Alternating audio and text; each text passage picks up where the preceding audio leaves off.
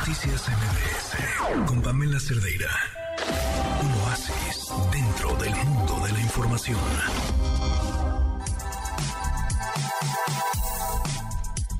En la línea nos acompaña Alejandro Almazán, periodista y escritor. ¿Cómo estás, Alejandro? Muy buenas noches.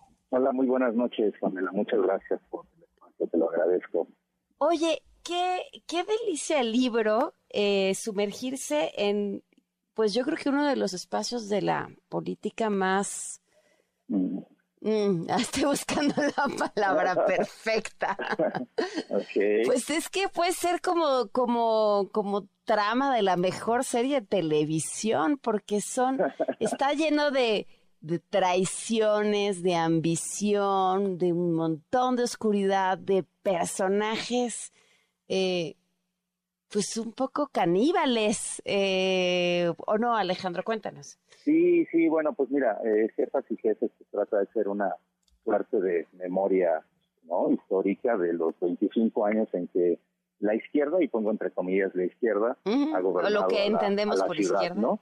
Eh, yo pues me dediqué un poco, digamos, como a revisitar esas crisis políticas que han tenido los distintos, distintos jefes y jefas de gobierno y bueno, pues también recurrí a entrevistas con, con ellos, ¿no? Y, y tratarlos de confrontar, ¿no? Desde, digamos, desde una óptica, el libro me parece que está escrito desde una óptica, pues desde las gradas de la izquierda, ¿no? En donde echas porras, pero también confrontas, ¿no? No compras todo, de lo que tratas más bien de, de hacer un poco más de crítica. Entonces, bueno, al final eh, yo creo que pues ahí, como tú bien dices, es una trama de, de traiciones, de pasiones, de ambiciones, ¿no? Eh, no, no sé si para una buena serie de televisión, pero sí, sin duda, yo creo que están ahí como las e, esas esas historias que quizá más o menos sabíamos, pero que ahora los propios protagonistas las reconstruyen, ¿no? yo creo que que ahí sí, o sea, bueno, pues, yo te decía que pongo entre comillas la izquierda porque a mí me parece que hay un bloque muy claro, ¿no? Es decir, de Cuauhtémoc Cárdenas a Alejandro Encinas, me parece que es la primera etapa de la izquierda.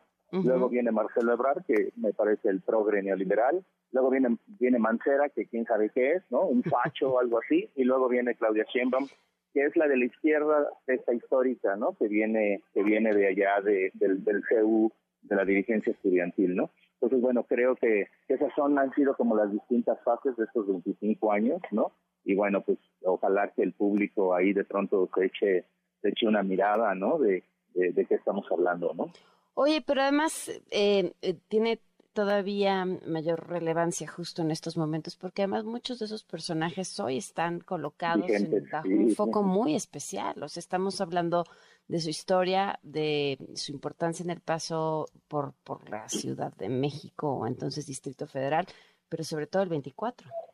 Claro, sí, sí, sí, obvio, pues ahí aparece, ¿no? Claudia Sheinbaum, Marcelo Ebrard, que bueno, pues son los más visibles que quieren ser precandidatos presidenciales, pero por ahí también desfila Ricardo Monreal, ¿no? O sea, también tiene el Monreal ahí un papel importante, ¿no? En, en la ciudad, ¿no? A él no lo pude entrevistar, por más que me dijo que sí, pues nunca, no me dijo cuándo, o sea, me dijo que sí, pero no cuándo, ¿no? Eh, pero, pero sí, ahí están, o sea, mira, de hecho, yo recuerdo, o sea, ahorita me viene a la memoria Ayer vimos una fotografía ahí, ¿no? Bueno, o una imagen de López Obrador con Pablo Gómez, ¿no?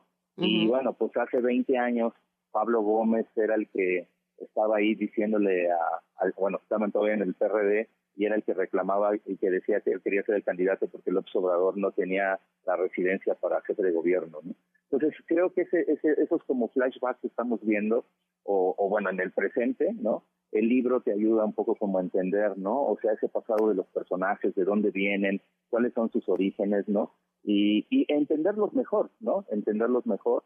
Eh, por ejemplo, bueno, pues Alejandro Encinas hoy es subsecretario de Gobernación, ¿no? Obvio, de Derechos Humanos, ¿no? Pero bueno, ¿cómo fue eh, a él como el que le tocó como jefe de gobierno, ¿no? Que también le tocaron ahí varias, varias situaciones este, muy muy críticas, ¿no? Como por ejemplo él me platica que el 13 de septiembre de 2006 pues prácticamente iba a empezar el estallido social, ¿no? Y si no fuera por por granaderos y bueno, por algunas llamadas telefónicas, pues esto sí, yo creo que la Ciudad de México en aquel entonces hubiera entrado algo muy feo, incluso el país, ¿no? Pero sin embargo, bueno, se calmaron las cosas, ¿no? Entonces, yo creo que el lector al final pues va a ir buscar, va, a poder encontrar como todo ese, todo ese pasado, pero con nuevas revelaciones, ¿no? Ya a la distancia, obviamente, Rosario Robles, a quien entrevisté estando todavía en la cárcel, y René Bejarano, ¿no? Otro de estos famosos operadores, ¿no? Pues bueno, yo creo que ellos ya también a la distancia van contando algunas cosas, revelan algunas cosas ilícitas, algunos delitos, ¿no? Sobre todo electorales, ¿no? Para, bueno, pues haber conservado el poder ahí en, el gobierno. ¿no? ¿Qué, ¿Qué reveló para ti, Alejandro, este trabajo, este poder hacer una especie de, eh, pues sí, sumín, pero que a la vez te permita ver hacia la distancia la historia de esta ciudad a través de sus jefas y jefes?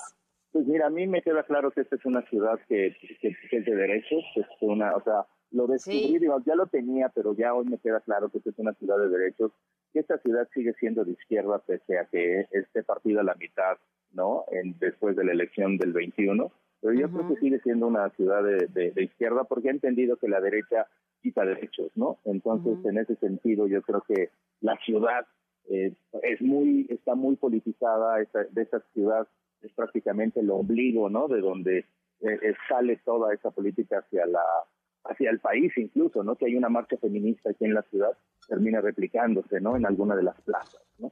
De, de la ciudad. Entonces yo creo que eso, a mí me revela que la ciudad todavía sigue siendo de izquierda, que está, que hay un sector que está enojado, ¿no? Está como decepcionado. Hay otro sector que per se eh, odia al, al obradorismo, pero un sector de la clase media que, que siempre ha legitimado a la, a la izquierda, eh, me parece que ahí está un poco enojado y que quizá ellos podrían hacer la diferencia en el 24, no lo sé, ¿no? Cuando vengan las elecciones para la jefatura, ¿no? De gobierno.